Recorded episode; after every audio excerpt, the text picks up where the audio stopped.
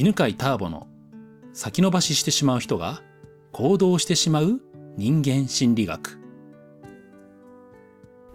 はいこんにちは、えー、今日も八ヶ岳でズームを使って収録をしております、えー、今ねちょっとね、まあ、夜も10時半なんですけど外に出たらねもうあの仕事部屋の街灯？外にあるライトの下に虫がいっぱい集まってて、恐ろしいね。あの、八ヶ岳は、まあそれはそうなんだけど、森に囲まれてるんだけど、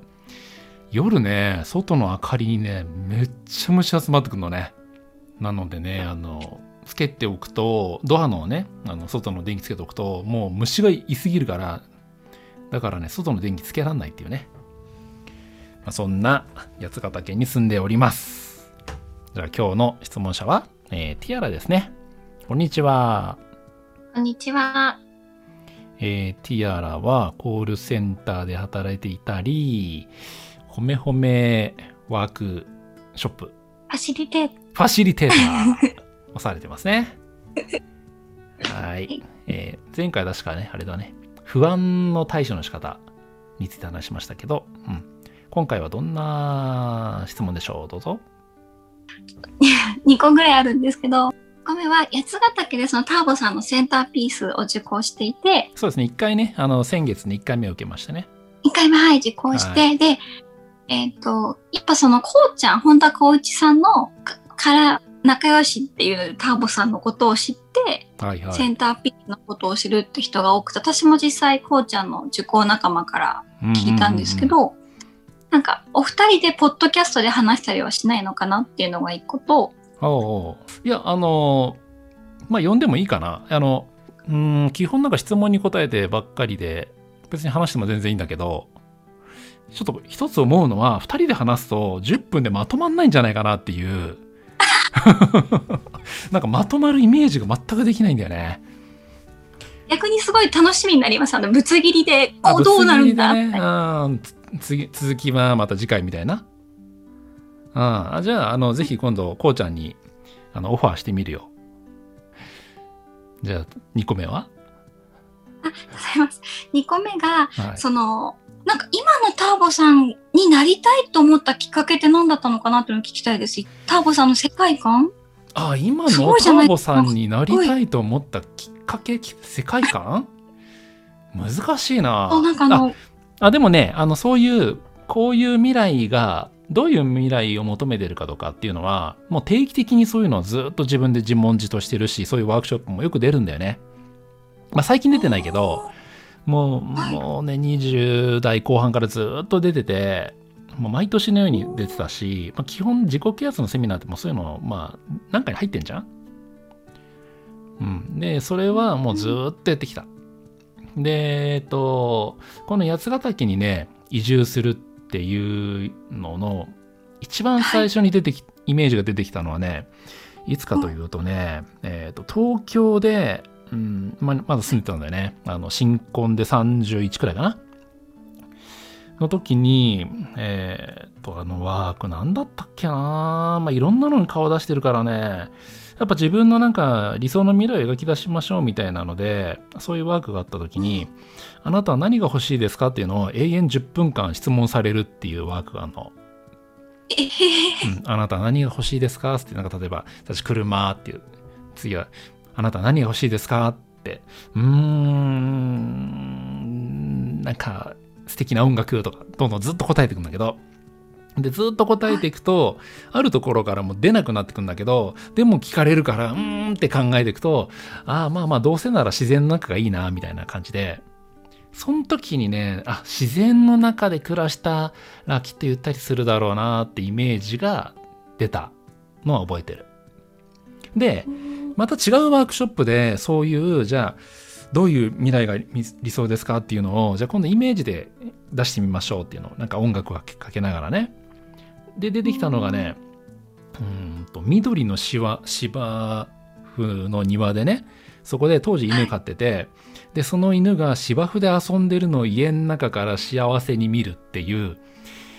のが映像が出たんだよね。で、うわーこれは幸せだわと思って、で、そのね、2、3年後かなんかに、八ヶ岳の、さっきティアラがいたね、ソースというワークショップがあって、で、まあ、そこ、そのワークショップも自分のなんかワクワクするものをこう導き出すんだけど、で、そのワークショップが終わった時に初めて八ヶ岳というのところにね、行ったんだけど、あの、最初八ヶ岳ってさ、あの、登山のイメージしかなくて、山しかないと思ってたんだよね。で、行ってみたら意外と別荘地でさ、あ、こんな場所あったんだと思って、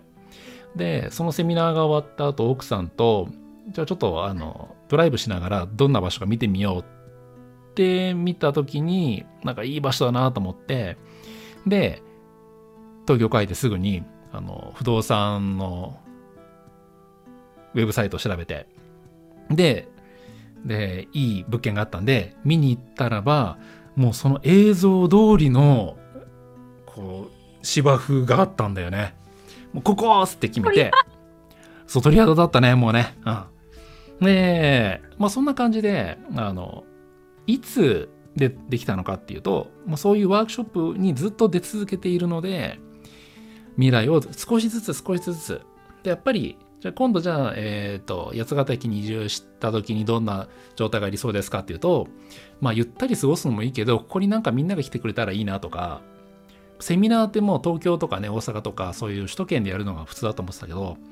まあ、こういうとこにみんなが来てくれて、なんか自然の中でやったらいいなとかっていうのが出てきたりとか、っていう、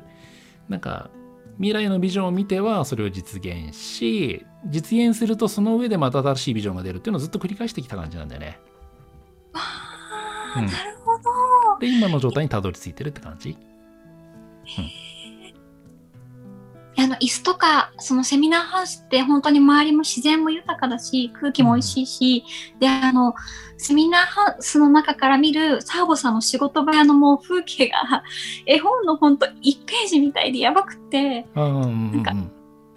そうです。ああいうのもじゃなんかどんどん叶えていくとまた出てくるんですか？そうそうそうそう。あのこの仕事部屋はねえっ、ー、とまあまあ興味ある方はね Facebook で犬飼ターボで調べてくれたらば、まあ、多分どこかで出てると思うんだけどえっ、ー、と、これ後から建てていて、で、セミナーハウスをを手に入れた後に、あそこになんか可愛い小屋があったらいいなって、やっぱり考えたんだよね。で、じゃあ仕事部屋、まあ子供もね、大きくなってきたんで、そろそろまあ仕事部屋をとか作ろうと思ってて、思っていたから、じゃあどんなのがいいかな、つって、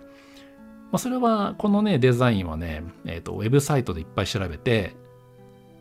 うん、もうあの写真をいっぱい見てってあなんかこれが良さそうっていうのをいっぱい集めてってでそうすると大体それがね南仏なんだよね。プロバンスとか、うん、のなんかデザインなんだよね。白い壁で茶色い屋根でドアが青みたいなやつね。水色とかを、うん、でその辺のなんか別荘とかのデザインをいっぱい調べていく中であこれっていうのがあったんで建築士の方にもうこういう感じのやつを作ってくれと。うん。でも、それは、あの、セミナーハウスのこの窓から見た時に、一番理想の形になるようにしてくれ、っつって。うん。で、庭もそうなの。あの、庭もね、あの、庭師の人に頼んでんだけど、えー、あのセミナーハウスから見て一番理想の素敵な感じになるようにお願いしますっつって言ってるから、だからそれはね、いいよ。いい景色なんだよね。本当あそこ見ただけでなくちょっとほっとしますの。おおって、うん、そうそうそう。はい、じゃあ皆さんもぜひあのビジョンをねもうあの普段の仕事で忙しいと思うんですけど時々時間をとって、えー、自分はどんな未来を手に入れたいのかなって考えてもらってそれが難しい方はねワークショップ出たらいいと思うね。セミナーってやっぱそういう日常から離れて自分の理想の状態をね、考える時間でもあると思うんだよね。うん、で、一個ずつね、えー、まあ、一気にはね、手に入んないけど、一個ずつね、一個ずつ手に入れていったらいいんじゃないかなと思います。はい。では、今日はこんなところでありがとうございます。この番組は、犬飼ターボ、ナビゲーター、竹岡由伸でお送りしました。